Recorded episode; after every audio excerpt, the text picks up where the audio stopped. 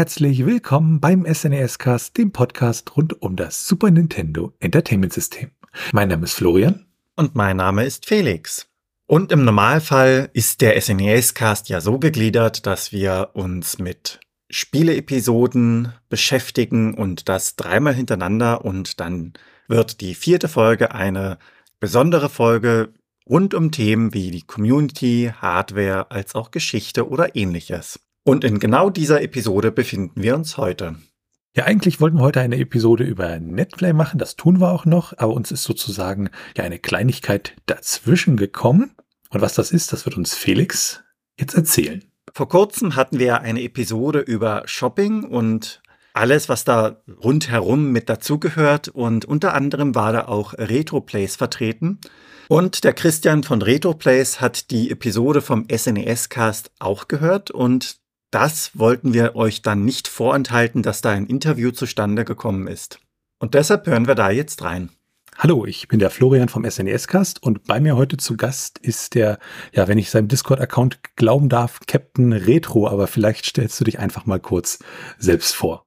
Natürlich ist der Captain Retro-Account einfach nur ein Nickname von mir. Ich bin der Christian und ähm, ich bin auf den SNES-Cast gekommen, als ihr über äh, Shopping-Kanäle gesprochen habt und war freudig überrascht, dass ihr auch Retroplays erwähnt habt. Und dann habe ich mir gedacht, ich schicke dir mal eine E-Mail, was ich immer so gerne tue, Leute, fremde, fremde Menschen ansprechen und darauf hinweisen, dass es Retroplays gibt und habe gedacht, vielleicht finden wir ein paar Minuten und können über Retroplays mal sprechen.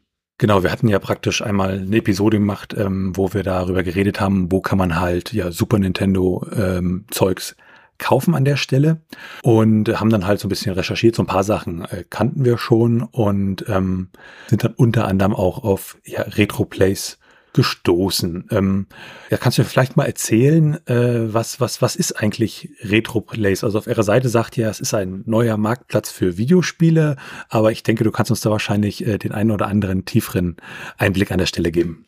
Ja, was vielleicht prinzipiell eine spannende Geschichte ist, also ich bin in der gesamten Videospielbranche äh, kein Neuling.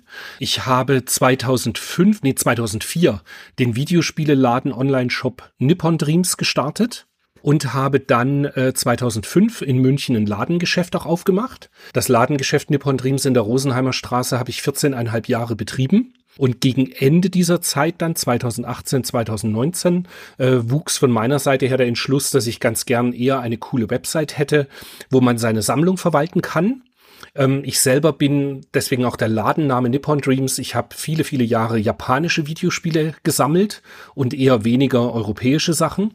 Und dafür gab es immer keine gescheite Datenbank. Zumindest habe ich nie eine gefunden, die für meine Sammlung äh, ausreichend war, was mich eben interessiert hat, so um da eine schöne Sammlung zu hinterlegen. Ich fand dann einen Programmierer, den Armin, und mit dem habe ich gemeinsam RetroPlays dann 2018 live gestellt, am Anfang als Sammlungsverwaltung.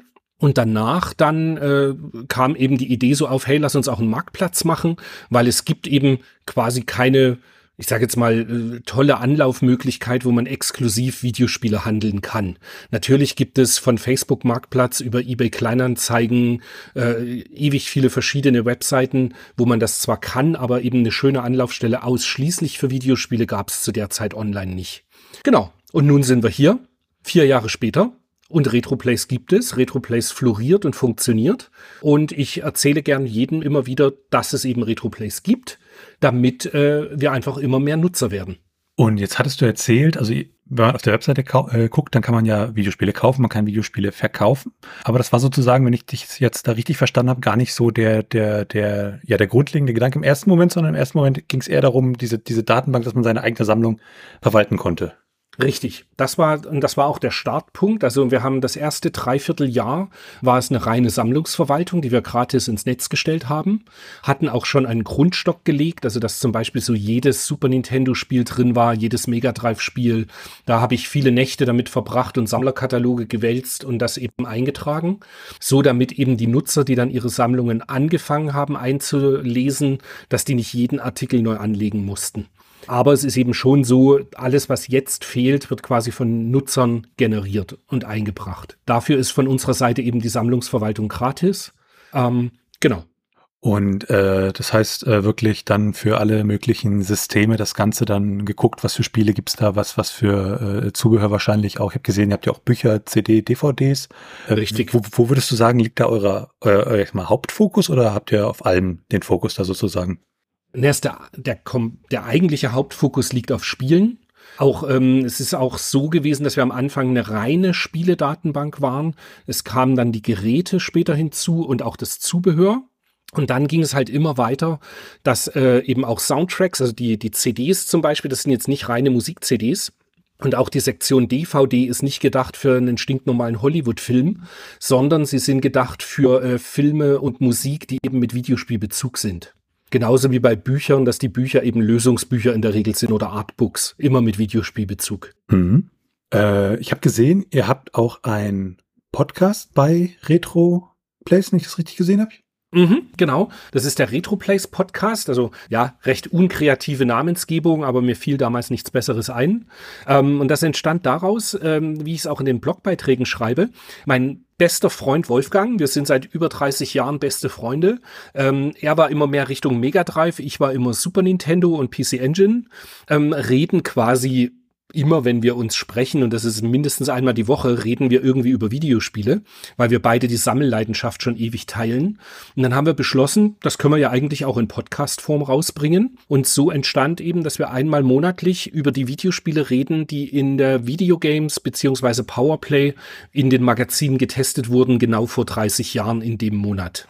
Und da sprechen wir über alles, was uns auffällt, was wir damals für Erfahrungen mit den Spielen gemacht haben, spielen sie auch im Vorfeld an, damit wir eben so unseren Senf fundiert wie möglich hinzufügen können.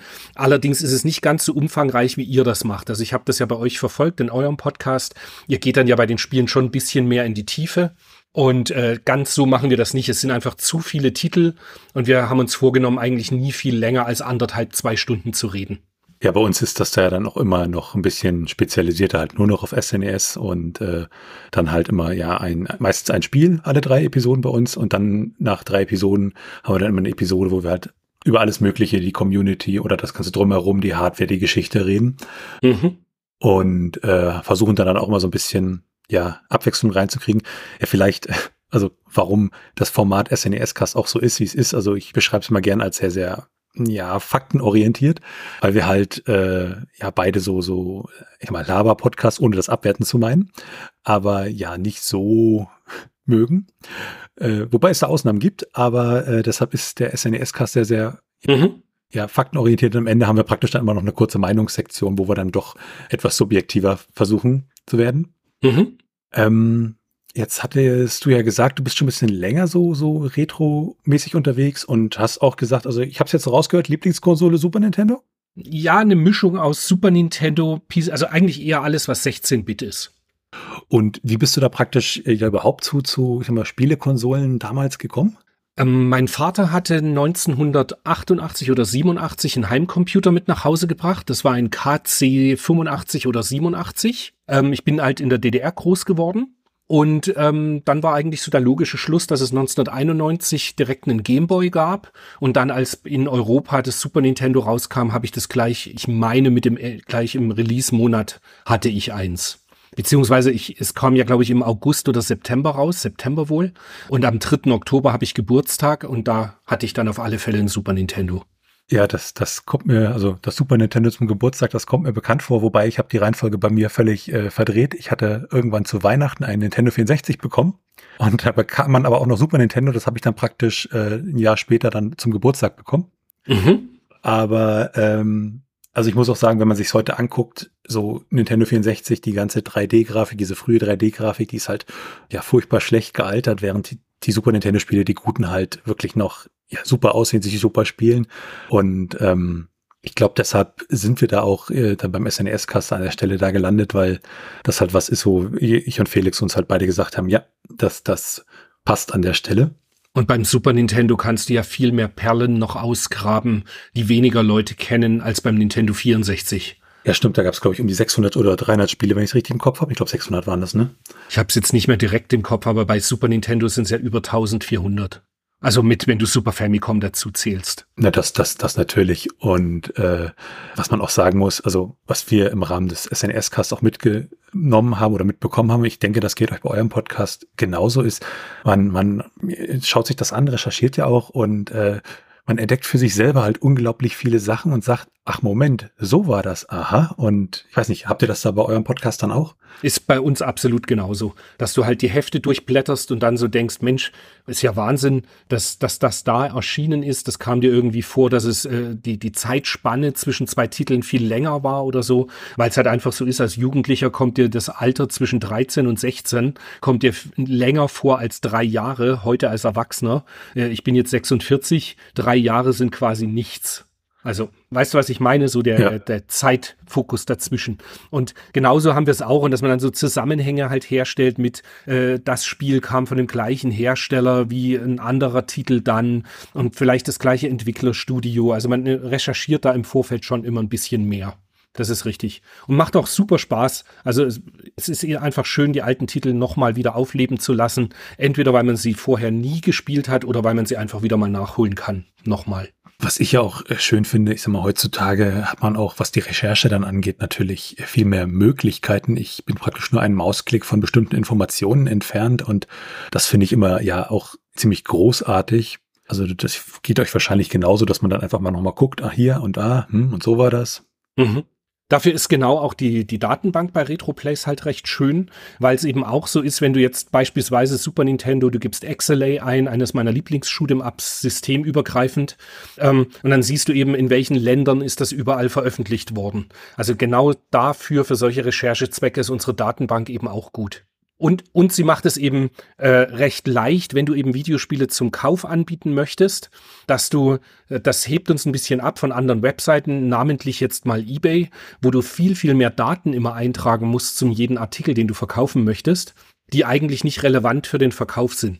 Bei uns ist einfach, du suchst genau das Spiel raus, was du eben in der Hand hältst, mhm. gibst den Zustand an, trägst die Versandkosten und deinen Preis ein, den du haben möchtest, und schon steht's online zum Kauf. Und die restlichen Informationen kommen dann praktisch aus der, aus der Datenbank. Richtig, ganz genau. Wo wir auch immer weiter eben dran arbeiten, dass eben Spielebeschreibungen hinterlegt werden, ähm, einfach immer wieder neue Texte. Ist ja heutzutage eh wichtig, damit du gut über Google gefunden wirst, dass eben viel, viel Text auf der Website ist. Und genau, und darum kümmern wir uns dann eben im Hintergrund. Und wie kann ich mir das vorstellen, wenn ich da praktisch meine Sammlung hinterlege? Ist die dann zum Beispiel öffentlich für andere einsehbar oder kann man das auf Wunsch für öffentlich einsehbar machen, dass andere Leute halt gucken können? Oh, guck mal, der hat das Spiel, das hätte ich aber gerne. Vielleicht kann ich ihn ja fragen, was mir verkauft oder sowas? Also du hast die Funktion zu sagen, dass nur du das siehst oder befreundete Nutzer oder eben jeder, der auf den Link klickt. Mhm. Ähm, es ist aber, das ist noch nicht komplett ausgearbeitet. Die Idee ist eigentlich eines Tages schon mehr so eine äh, soziale Bubble für Retro-Spieler zu schaffen, dass du eben dir richtig untereinander folgen kannst, dann quasi wie so eine Timeline es auch gibt, wie, ich sage jetzt mal, ähnlich wie Twitter, dass du eben siehst, mit den Leuten bist du befreundet und der hat sich jetzt das und das Spiel gekauft und in die Sammlung gelegt und dann kann man da eben noch mehr in Interaktion treten. Das sind aber halt so Dinge, die müssen natürlich alle programmiert werden und Programmierung kostet Geld und dementsprechend muss RetroPlays erstmal so arbeiten, äh, dass es sich für, für alle Seiten lohnt und dann kann sowas angegangen werden und auch programmiert werden. Finanziert ihr euch praktisch dann darüber, dass ihr eine kleine Gebühr bekommt, wenn halt ein Verkauf stattfindet? Richtig, wenn also die wir haben keinerlei Listungsgebühr, aber bei erfolgreichem Verkauf äh, berechnen wir sieben Prozent Verkaufsprovision. Mhm. Und ähm, wenn du sozusagen für deine Plattform oder für die Plattform dann äh, so Richtung Zukunft schaust, was sind vielleicht so kleinere und größere Sachen, wo ihr sagt, oh, das, äh, das wollen wir auf alle Fälle noch, da hat halt bloß die Zeit, äh, Schrägstrich das Geld äh, sich noch nicht äh, gefunden, um das zu machen, aber wo ihr sagt, das sind definitiv Sachen, also du hast jetzt schon ein bisschen was angedeutet, so, dass ihr halt so ein bisschen mehr in dieses, äh, ja, ich nenne es mal Soziale oder das man sich untereinander dann als Retro-Spieler ja auch vernetzen kann. Ähm, genau. Habt ihr da vielleicht noch Pläne, über die du was, was berichten möchtest? Ja, ja, also Plä Pläne gibt es immer und die Liste ist lang der Dinge, die reinkommen sollen. Was tatsächlich mittlerweile uns völlig klar ist, es muss über kurz oder lang eine App geben. Im Moment ist quasi die Website so, dass sie eben sehr ordentlich auch im, im mobilen Handy funktioniert, aber sie muss einfach, äh, das muss eine eigenständige App eines Tages werden. Aber das ist, ähm, ja, es ist schlicht wenn man unseren, unseren, die Wurzel quasi sieht, auf die Retroplays fußt, da muss halt einiges korrigiert werden, weil es ist halt ursprünglich mal als Hobbyprojekt entstanden und jetzt ist es nun seit anderthalb Jahren eine professionelle Geschichte und dementsprechend muss da halt einiges korrigiert werden. Aber das wird alles mit der Zeit kommen. Ich habe auch gesehen, was ich so als, als äh, Feature interessant fand, dass ihr sozusagen ja so eine Art ähm, Preischart oder so einen Preistrend habt, wo man dann irgendwie sieht, mhm wie so die, die, die, die, die Preise sind, dass man auch wahrscheinlich dann ein Gefühl für bekommt, äh, hier möchte jemand sein Spiel XY für 200 Euro verkaufen, was aber, ich sag mal, im Durchschnitt vielleicht um die 20 kostet normalerweise. Mhm. Das ist äh, natürlich, das ist ganz klar, ist da der Fokus, dass es keine Alternative, äh, echte Alternative zu Preischarting gibt. Und Preischarting ist halt am Ende so doch eher auf den US-Markt gemünzt. Und bei uns, wir nehmen aktuell halt unsere Daten aus unserer Datenbank. Und da kann man eben ganz gut schon bei Artikeln, die sich halt öfter verkaufen, nachvollziehen, wie da die Preistendenz ist. Und es ist eher nicht unbedingt das, was du jetzt sagst, dass eben einer bildet, äh, gibt sein Spiel an für 200 Euro und es ist nur 20 wert, sondern es ist sogar eher andersrum, dass im ersten Schritt der Verkäufer schon darauf hingewiesen wird, in dem Moment, wo er den Artikel einstellt, dass dieses Spiel in der Regel zu dem und dem Preis gehandelt wird. Weil uns ist aufgefallen, dass das ganz oft für die Leute oder für, für unsere Nutzer das Hauptproblem ist, überhaupt erst mal zu wissen, was der Artikel wert ist, den sie verkaufen wollen. Und dementsprechend kommt da, soll da eben diese Anbindung auch kommen. Mhm, dass man dann praktisch sieht, alles klar, das kann ich für mein Spiel verlangen, dass ich, äh, ist immer, dass beide Seiten irgendwie dann am Ende zufrieden sind, ne? Mhm, richtig. Und es gibt da auch ganz verschiedene Ansätze. Also man kann halt ein, man kann zum Beispiel sowas sagen wie, dass du den, dem Verkäufer sogar drei Preise vorgibst und sagst, hey, das wäre der Preis, dass du es wirklich schnell verkaufst. Das ist der Preis, da wirst du es ziemlich sicher binnen der nächsten zwei Wochen verkaufen, weil das ein absolut marktgerechter Preis ist. Und als drittes dann noch ein Preis, hey, wenn du geduldig bist, tragst dafür ein, irgendwann wird schon jemand zuschlagen.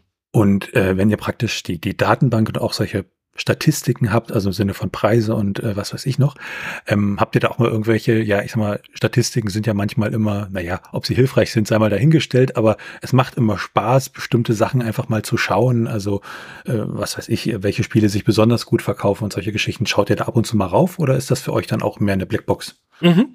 Nee, nee, nee. Also das gibt's tatsächlich bei uns auch. Also einmal für uns als Admins zum Tracken und es gibt einen Blog-Eintrag, der heißt äh, Statistiken oder Zahlen, genau, Zahlen bitte heißt der Blogbeitrag bei uns. Und ähm, da siehst du eben, was, welche Systeme haben sich am besten verkauft. Äh, sehr überraschend, äh, fast alle PlayStation-Geräte verkaufen sich am besten die Spiele da dafür, was ja kein Wunder ist. Ähm, genau, also diese Zahlen machen wir auch öffentlich. Und äh, Frage zur PlayStation, warum ist das kein Wunder, dass sich das gut verkauft? Also welche, welche PlayStation? Die 1 vermute ich, ne? Nee, nee, alle. Also nicht die Geräte, sondern die Spiele dafür. Insgesamt von, von PlayStation 4, 3, 2, 1, das sind immer die Topseller an Spielen dafür. Ganz klar, weil sie sich halt am meisten verkauft haben als Geräte auch. Mhm. Ja gut, da hast du dann auch entsprechend die, die, die, die Zahlen dann an der Stelle. Wobei es mich da immer wundert, dass die CDs praktisch äh, ja so lange durchgehalten haben. Module mhm. sind ja immer etwas äh, ja toleranter gegen äh, Übelbehandlung, nenne ich es mal. Wobei ich gestehen muss, also gerade bei meiner PlayStation 1 Sammlung und auch von der 2er, ich könnte dir nicht mehr mehr sagen, ob meine Discs alle funktionieren, was einfach daran liegt, dass ich mittlerweile halt diese ähm, äh, ODE-Geschichten verwende.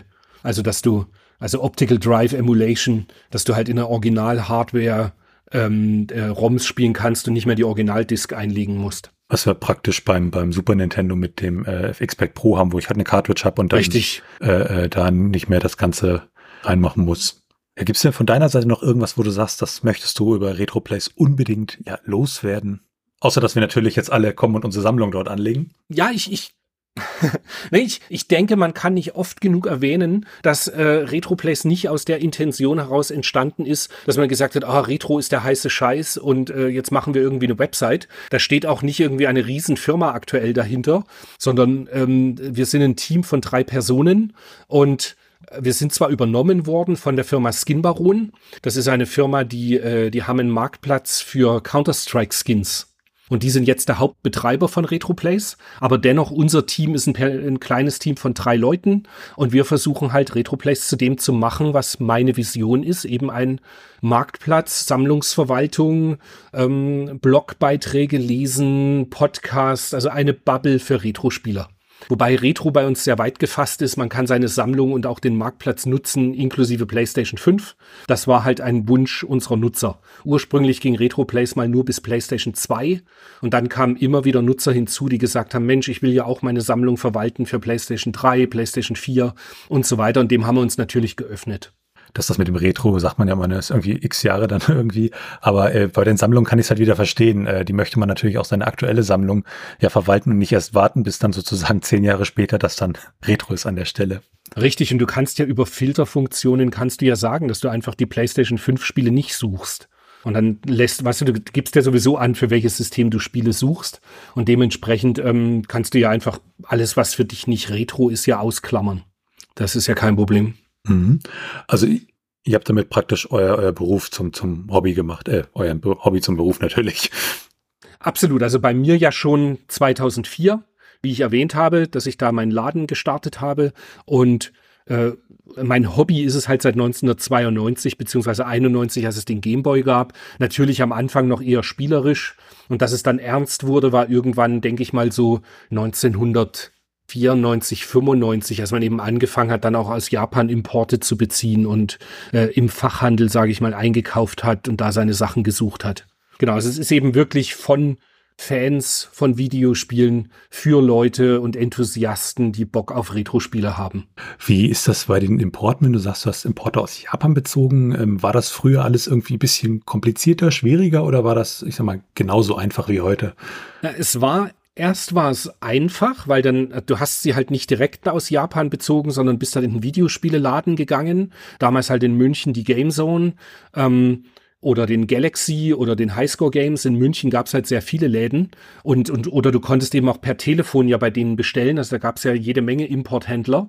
Dann wurde es schwieriger, weil es den Importstopp in Deutschland gab, von der initiiert wurde von der Videospielindustrie. Das quasi, äh, das ging so los mit Metal Gear Solid 1 für PlayStation 1, dass ähm, quasi das als äh, Grauimport gewertet wurde und dass die die Händler nicht mehr handeln durften. Und dann habe ich mich halt umgetan, habe mir bei der Bank eine Kreditkarte geholt und habe per Fax in den USA selber bestellt. Und Japan war irgendwie, ich hatte da immer einen ganz guten Draht zu diversen Leuten, die nach Japan geflogen sind. Und habe dann ähm, so immer meinen meinen äh, Japan Videospiel fix bekommen. Und dann ab 2000 sowas als ich Internet hatte also Internet hatte ich ab 98 und dann so ab 2000 2001 war es halt relativ leicht direkt Sachen aus Japan zu beziehen und äh, wenn du sagst, äh, ja, also nochmal zu dem Japan, da habe ich auch mal Angst, wenn ich mal irgendwann mal nach Japan fliege, dass ich dann auf dem Rückweg sehr viel zu verzollen habe. Äh, da gibt's ja wunderschöne Retro-Läden in Japan teilweise, wo man sagt, oh, ein Traum, ein Paradies. Mhm, die aber mittlerweile auch sehr wissen, was ihre Sachen wert sind. Ja, das, das ist, aber ich habe auch das Gefühl, also wenn wir, wir gucken das ja uns beim Super Nintendo mal an, auch die Preise der Spiele. Und wenn man dann auch so über die letzten Jahre guckt, äh, irgendwie das Gefühl, jetzt kommen alle Leute, die früher ein Super Nintendo hatten, halt in das Alter, wo sie dann noch entsprechend Geld verdienen und anfangen, sich alle ihre eigenen Sammlungen zu schaffen, was ja auch völlig in Ordnung ist, aber es wirkt sich natürlich auf einen doch sehr ja, begrenzten Markt dann aus äh, und die Preise gehen dann halt entsprechend nach oben. Richtig, und also mir geht's auch immer so, ich sag mal so, ich habe so mein, mein Budget im Monat, was ich ausgeben kann, nicht zwingend muss. Und dann kann es aber eben sein, dass ich von dem Geld dann mal nur ein Spiel kaufe, weil es mir das wert ist, oder ich kaufe eben fünf, sechs, die dann eben günstiger sind. Und ja, das ist so ein bisschen so. Da habe mir immer so gedacht, ich hatte früher einen Ladenkunden, der hat im äh, zwischen September und Dezember hat er jeden Monat fast 1000 Euro für Spiele ausgegeben für neue Sachen, einfach weil so viele neue Spiele kamen, die ihn interessiert haben. Und wenn ich mir da überlege, die Sachen, wenn du neu jetzt ein, keine Ahnung, ein Call of Duty, ein Battlefield, ein FIFA, irgend sowas kaufst, das ist halt null wertstabil. Kaufst du dir aber halt ein Retro-Spiel, das ist höchstwahrscheinlich in einem Jahr mindestens das gleiche noch wert, wenn nicht sogar mehr. Da gibt es doch diesen, diesen schönen Witz, dass man Nintendo-Spiele nicht gleich am Anfang kaufen soll, wenn sie 50 Euro kosten, sondern 10 Jahre warten, wenn sie dann 70 kosten. ja.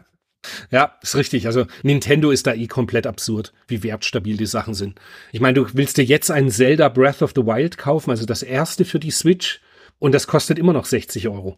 Ja, ja, das ist äh, Wobei man auch sagen muss, da ist es das Geld äh, ähm, dann, dann auch wert an der Stelle. Richtig. Nochmal zu Retro-Plays. Ihr habt ja gesagt, mhm. so ein mhm. bisschen in Richtung auch soziale Geschichten mehr. Habt ihr da oder habt ihr vor, ähm, so, so Art auch ja Austausch zwischen den ähm, ähm, Nutzern zu machen? Also das ist was, was ich so in die Richtung Foren oder irgendwelche anderen Plattformen da in, in, in diese Ecke? Also Forum halte ich persönlich ein bisschen schwierig, war immer eine Idee, das zu machen, haben wir dann nicht umgesetzt, einfach weil es ein ganz großes Forensterben ja schlicht eingesetzt hat. Alles hat sich irgendwie in normale soziale Medien äh, verzogen und in Discord. Und deswegen haben wir das nicht gemacht. Und ich bin auch irgendwie nicht der Ansicht, dass es jetzt noch einen weiteren Discord-Channel oder so irgendwie braucht. Ähm, sinnvoller erachte ich tatsächlich, dass die Nutzer sich so ein bisschen untereinander folgen können und eben in so einer Timeline miteinander kommunizieren können. Aber das ist tatsächlich Stand jetzt so eine Zukunftsmusik, diese Entwicklung, dass ähm, Vielleicht wird das auch nie umgesetzt, weil irgendwas anderes dann mhm. spannender ist in zwei Jahren, wie, wie Nutzer miteinander agieren. Weißt du, vor vier, fünf Jahren, ich weiß jetzt nicht, Discord hat, glaube ich, jetzt achten Geburtstag gehabt oder so. Aber ich glaube, erst seit drei, vier Jahren ist es so richtig eben, dass jeder Discord verwendet. Ähm, was weiß man, was in drei, vier Jahren populär ist? Ja, und dann, dann Foren. Ich glaube, dann, dann durch Reddit ist ja auch sehr viel dahin gegangen in diese doch sehr zentralen Systeme dann, ne? Ja, richtig gut. Reddit habe ich jetzt komplett außen vor gelassen. Stimmt. Das nutze ich sogar noch lieber als Discord. Ja, auch wenn es jetzt die letzten Tage eher schwer zu benutzen ist, weil alles auf Private gestellt wurde von den Leuten, wegen diesen API-Geschichten, die da waren. ja, aber ja, ist jetzt lustigerweise Reddit ist zwar, also ich habe das auf dem Schirm und verwende es schon auch, aber meistens nur für Recherchezwecke. Also ist jetzt nicht so, dass ich großartig da ein, ein Poster bin, sondern eher am Suchen. Und äh, mal so abseits vom, vom praktisch vom Business, wenn du dann zu Hause sitzt, äh, was ist da so das, wo du sagst, das spielst du jetzt? Äh, ist es dann auch das 16, äh, die 16-Bit-Konsolen oder sagst du dann auch mal moderne Sachen, also so für den privaten Bereich? Also ich spiele tatsächlich von Retro bis aktuell alles. Aber tatsächlich ist es so, äh, ich, also ich habe jetzt eine PlayStation 5 noch und da spiele ich eigentlich nur die Blockbuster drauf. Also namentlich äh, von Uncharted über Last of Us, äh, so die Sachen. Aber mein Herz hängt schon viel mehr an Retro, wobei ich Retro da eben hochziehen würde bis Dreamcast, äh, auch teilweise noch PlayStation 3 und Xbox 360, dass da eben Titel dabei sind, die mich interessieren. Aber ich spiele auch sehr, sehr viel Indie-Titel auf der Switch. Auf der Switch kommen ja, mein Lieblingsgenre sind Shoot'em-Ups und Arcade-lastige Spiele. Und da kommen eben auf der Switch extrem viel gute Titel raus. Ja, das stimmt. Also die Switch ist da wirklich sehr, sehr äh, gut, wobei ich glaube, das Steam Deck da jetzt teilweise auch so ein bisschen was von diesem Markt abgräbt, auch wenn die sich preislich äh, jetzt nicht direkt miteinander zu vergleichen sind. Aber dafür bei Steam natürlich dann die Spiele in den meisten Fällen in irgendwelchen ja, Sales einfach günstiger sind und man dadurch, äh, ja, ähm, habt ihr praktisch so für die Zukunft dann irgendwie Angst, äh, wenn alle Konsolen nur noch irgendwie ja digital sind und es keine richtigen Medien mehr gibt, dass dann sowas wie Retro-Plays, äh, ich sag mal, auf lange, lange Sicht gesehen dann vielleicht auch ausstirbt, weil halt. Naja, die, die Spiele, die es jetzt gibt, die bleiben uns ja erhalten. Und das sind immer noch so viele, also gerade wenn du jetzt sagst, bis PlayStation 5 und dann ist in 20 Jahren die PlayStation 5 super retro, ähm, die sind so, also die, die bleiben uns ja. Mhm. runter bis äh, Atari VCS und noch älter. Diese Titel bleiben uns ja alle erhalten und es werden nicht mehr werden und die Leute werden hoffentlich sorgsam damit umgehen. Und am Ende vielleicht gibt es ja dennoch immer noch, ist ja jetzt nicht absehbar. Ich meine, über Firmen wie Limited Run Games oder die ganzen Publisher eben, die dennoch Retail-Versionen ihrer Sachen rausbringen. Es ist auch durchaus möglich, dass der Markt ähnlich wie bei Vinyl einfach noch viel, viel länger erhalten bleibt. Ja, das, haben wir im SNES-Cast gemerkt, wo wir uns dann praktisch neue Spiele gekauft haben, um sie halt zu testen und man dann da sitzt und äh, ja aus auf einem Super Nintendo-Spiel erstmal diese Folie aufmacht, äh, wo man auch dachte, ja, das Gefühl, dass das kriegt man für Super Nintendo nicht nochmal, äh, mhm. ist schon ziemlich ja verrückt und natürlich auch schön, dass äh, entsprechend da die Community an der Stelle auch da ist. Richtig, und das eben, also ich war nie ein großer Fan von diesen ganzen Limited Release Läden, aber mittlerweile hat bei mir da ein bisschen Umdenken stattgefunden, weil man einfach nur so an die Spieler rankommt. Und das Ärgerliche ist ein bisschen, man, man hat die ganze Zeit so dieses äh, Fear of Missing Out, also dass man Titel eben kauft, obwohl man noch gar nicht genau weiß, ob man sie wirklich gut findet, weil man einfach Angst hat, wenn man sie jetzt nicht kauft, muss man in ein oder zwei Jahren locker das drei- oder vierfache dafür zahlen. Oder man bekommt sie gar nicht mehr an der Stelle. Oder bekommt sie gar nicht mehr, richtig. Wobei du da ja zumindest äh, systemtechnisch gut an der Quelle dann sitzt mit äh, Retro-Plays, dass du dann gucken kannst. Das, das ist richtig. Aber oftmals, äh, wir haben mittlerweile Nutzer, weil man kann bei uns eben auch Wunschlisten führen. Mhm. Und das bedeutet, wenn ein Titel in deiner Wunschliste ist, wirst du automatisch informiert, wenn dieser Artikel auf dem Marktplatz verfügbar ist. Und ich erlebe es mittlerweile schon öfter, dass einfach ein Titel, der auch mich interessiert hat, dann sich doch schon schneller verkauft hat, bevor ich irgendwie zuschlagen konnte. Aber so ist halt der Lauf der Dinge. Das ist halt, wenn man sich mit mehreren Sammlern da auf einer Plattform tummelt, dann kann man nicht alles, alles abgrasen. Ja, das, das, das kann man dann natürlich lösen, indem man so tolle Sachen wie hier, du bezahlst fünf Euro und äh, die Dinger werden automatisch gekauft. Und äh, ich glaube, das sind also Sachen, wie man sich dann die Plattform wahrscheinlich kaputt macht. nee, also soweit hätte ich nicht mal gedacht, um Gottes Willen.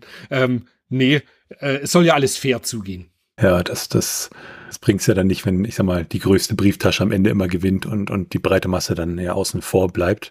So ein bisschen Glück und ich glaube, das ist auch so ein bisschen dieses, dieses, ähm, ich nenne es mal Flohmarktgefühl. Also man entdeckt halt Sachen und sagt, oh, das gibt's jetzt zu haben und überlegt kurz und dann, dann drückt man den Button und dann ist es, einem und man, man freut sich halt drüber und ja, das ist, glaube ich, gehört dazu. Absolut. Also genau dieses, ähm, ich mag das auch, wenn eben eine E-Mail dann reinkommt und dann steht drin, hey, einer, ein Titel aus deiner Wunschliste ist dann jetzt wieder verfügbar, schau es dir doch an. Und das ist schon, ja, ja, das ist schon nice. Also das ist eben genau der Punkt. Wir haben die Plattform entwickelt von Leuten, die eben Bock auf sowas haben, für Leute, die Bock auf sowas haben. Und das ist genau das Ding, wenn eben was neu programmiert ist. Und ich denke mir dann so, jetzt sind wir wieder einen Schritt näher in diese Vision, die ich da halt habe.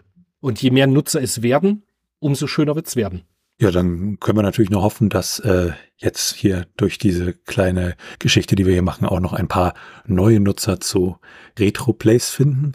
Eine Frage noch von mir. Du hast gesagt, XLA ist eins deiner Lieblingsspiele. Da muss ich dich natürlich fragen, hast du die passende SNES-Cast-Episode dazu gehört? Nein, noch nicht. Das Lustige, ich bin zu dem auf den SNES-Cast gestoßen über die, äh, ähm, wo es eben um die Spiele geht zum Kaufen, also die äh, Webseiten und so weiter, was ihr da alles empfohlen habt. Mhm. Und dann habe ich noch in die Desert Strike-Folge reingehört.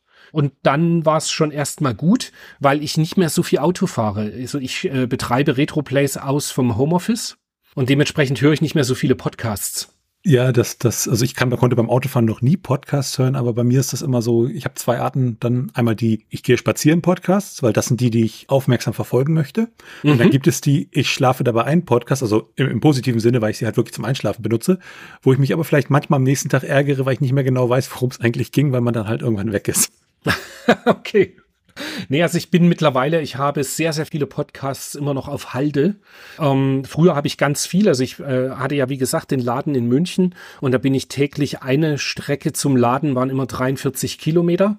Und da habe ich extrem viele Podcasts konsumiert in der Zeit. Aber das ist jetzt seit zwei Jahren eben nicht mehr. Und manche hole ich nach und manche sind dann halt einfach auch liegen geblieben und man hat sie nicht mehr gehört.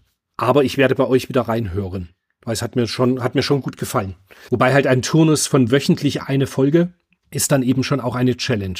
Ja, aber wir, wir, wir haben uns halt überlegt, was ist so das, was wir wollen und wöchentlich war irgendwie, also außer aus praktischen Gründen, weil wir haben halt durchgerechnet, es gibt so und so viele Super Nintendo Spiele.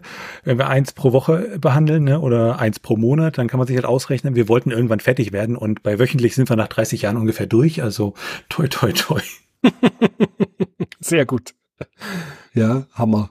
Vielleicht noch eine Intention auch wöchentlich und auch der Termin am Freitag, weil unser, unser Wunsch war es halt irgendwie zu sagen, ja, man hat die harte Woche hinter sich und kann dann praktisch jeden Freitag mit etwas Retro Super Nintendo in das Wochenende starten. Und das, das fand ich irgendwie. Ja, also tatsächlich, also wenn es immer an einem festen Tag erscheint, das ist eh super. Das ist bei uns ja auch so, der Retroplays Podcast erscheint immer am ersten Montag des Monats. Und bei mir war der Gedankengang recht ähnlich, dass ich mir gedacht habe, wenn die Leute ihren Montag starten, dann haben sie gleich auf dem Weg in die Arbeit, also wir veröffentlichen, glaube ich, morgens um neun, haben sie gleich auf ihrem Weg, wo, wo sie hinwollen, immer gleich was Schönes auf den Ohren. Ja, das ist ein sehr nachvollziehbares Gefühl. ein was würde ich gern noch loswerden. Bei uns ist auch so, wenn man 50 Spiele zum Kauf anbietet, dann haben wir ein sogenanntes Starterpaket für die RetroPlays-Nutzer. Und da senden wir die Briefumschläge und das Packband gratis nach Hause. Das kann abgefordert werden und dann hat man schon mal keine Kosten für Verpackungsmaterial. Also wenn man gleich sagt, äh, ich habe jetzt hier doch eine größere Sammlung, die ich vielleicht loswerden möchte, weil ich mich zum Beispiel nur noch auf das Super Nintendo spezialisieren möchte, was wir sehr empfehlen können, ähm, dann habt ihr da praktisch noch so ein kleines, ja, Service-Gimmick, möchte ich es mal nennen. Das ist ja schön, ne? Genau. Ja, wo, wo ich halt sage, wenn du 50 Briefumschläge, wenn du die normal bei der Post kaufst, das ist schon auch Geld, was du da ausgeben kannst. Und das ist, glaube ich, eine ganz nette Geste von uns, dass wir das eben gratis zur Verfügung stellen. Ich glaube, das fällt auch genau in das rein, was ihr macht äh, mit der Datenbank, dass ihr halt sagt, ihr wollt das einfacher machen, ne? das Ganze verkaufen und sammeln. Und äh, ich glaube, das fällt dann damit rein, ne? Richtig, ganz genau. Dass man einfach sich keine großartigen Gedanken mehr machen muss, wo bekomme ich jetzt meine Briefumschläge her. Aber wir müssen es natürlich koppeln so ein bisschen an die Bedingung, dass mindestens 50 Artikel zum Kauf angeboten werden müssen, weil ansonsten einzelne Briefumschläge zu versenden ist halt nicht so sinnvoll. Ja, und, und man will ja auch noch etwas länger äh, was von RetroPlays haben und da wäre es natürlich schade, wenn ihr an den Briefumschlägen praktisch äh, dann geldtechnisch äh, ja in die Miesen geratet. Richtig. Was auch noch schön wäre, wenn äh, da eure Hörer äh, unseren Blogbeitrag oder die Blogbeiträge verfolgen möchten. Da gibt es zum Beispiel den sogenannten Börsenticker. Da weisen wir auf jegliche Videospielebörsen hin, die in Deutschland äh, stattfinden. Ich selber bin der Veranstalter von der Börse in München. Und auch da, also wer vorbeikommen mag, jetzt aktuell für 2023 habe ich für München noch keinen Termin, aber ähm, ja, es wird wieder Börsen geben und da freue ich mich auch auf jeden Besucher, der sich zu erkennen gibt, dass er mich von irgendwoher kennt. Genau. Dann bedanke ich mich für das Gespräch und ich hoffe, dass wir von Retro Plays noch sehr, sehr viel hören werden. Sehr, sehr gern. Es war mir eine Freude. Ja, und das war das Interview mit dem Christian von RetroPlays. Wir haben uns da natürlich sehr drüber gefreut und äh, haben auch so noch ein paar neue Einblicke an der Stelle gewonnen und ist natürlich auch schön, dass man halt sieht, dass es halt nicht nur um das reine irgendwie Verkaufen geht, sondern da auch Leute hinterstecken, die dann retrotechnisch das wirklich auch leben und ähm, auch so diese Sammlungsverwaltung und die ganzen Preisgeschichten, also dass ich sehen kann, ja, was da an Preisen sozusagen für ein Spiel relevant ist. Ähm, das ist natürlich alles äh, schön und wir hoffen natürlich, dass es da mit der Plattform entsprechend positiv in Zukunft weitergeht. Ist da noch irgendwas von deiner Seite, Felix, was du aus diesem Interview mitgenommen hast? Ja, das ist immer wieder interessant, so hinter die Kulissen quasi intern mal die Sichtweisen zu erkunden und es ist auch schön, dass das ganze Retro-Zeugs von den Leuten ja lebendig gehalten wird, weil man verbindet das ja mit seiner eigenen Kindheit gewissermaßen, also je nachdem, und möchte, dass das auch irgendwie erhalten bleibt bis zu einem gewissen Grad. Es ist natürlich schön, dass da Leute existieren, die da ihr Freizeit, ihr Geld und einfach Energie mit reinstecken, um das Ganze am Laufen zu halten. Und dieses Interviewformat an sich ist ja auch recht interessant. Eventuell ergibt sich dann in Zukunft auch ähnliches. Und das war diese Episode vom SNES Cast. Und wenn ihr Fragen, Anmerkungen, Themenvorschläge oder Kritik habt, dann könnt ihr uns gerne schreiben per Mail an info.snescast.de. Ihr könnt uns auch auf unserer Webseite unter den einzelnen Episoden Kommentare zu diesen hinterlassen und wir freuen uns sehr über eine Bewertung bei Apple Podcasts oder anderen Podcast-Portalen. Natürlich könnt ihr uns auch persönlich empfehlen und ihr könnt uns auf Steady unterstützen. Da freuen wir uns drüber und es hilft uns, diesen Podcast zu machen. Im Gegenzug erhaltet ihr dafür das eine oder andere kleinere Benefit. Unsere bisherigen Unterstützer auf Steady, für die an dieser Stelle nochmal ein ganz, ganz großes Dankeschön von uns beiden. Alles weitere dazu und rund um den Podcast, wie zum Beispiel den Link zu unserem Discord-Server, unserem Community Hub oder unseren Social-Media-Präsenzen, findet ihr auf snescast.de. Tschüssi. Ciao.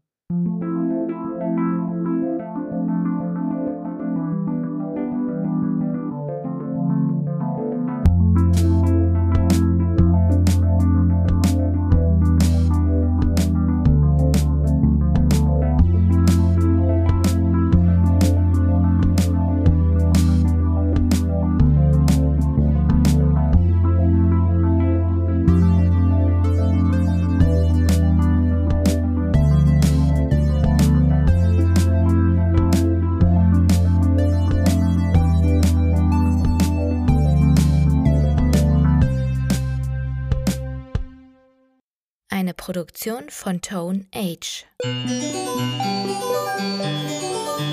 T1H.net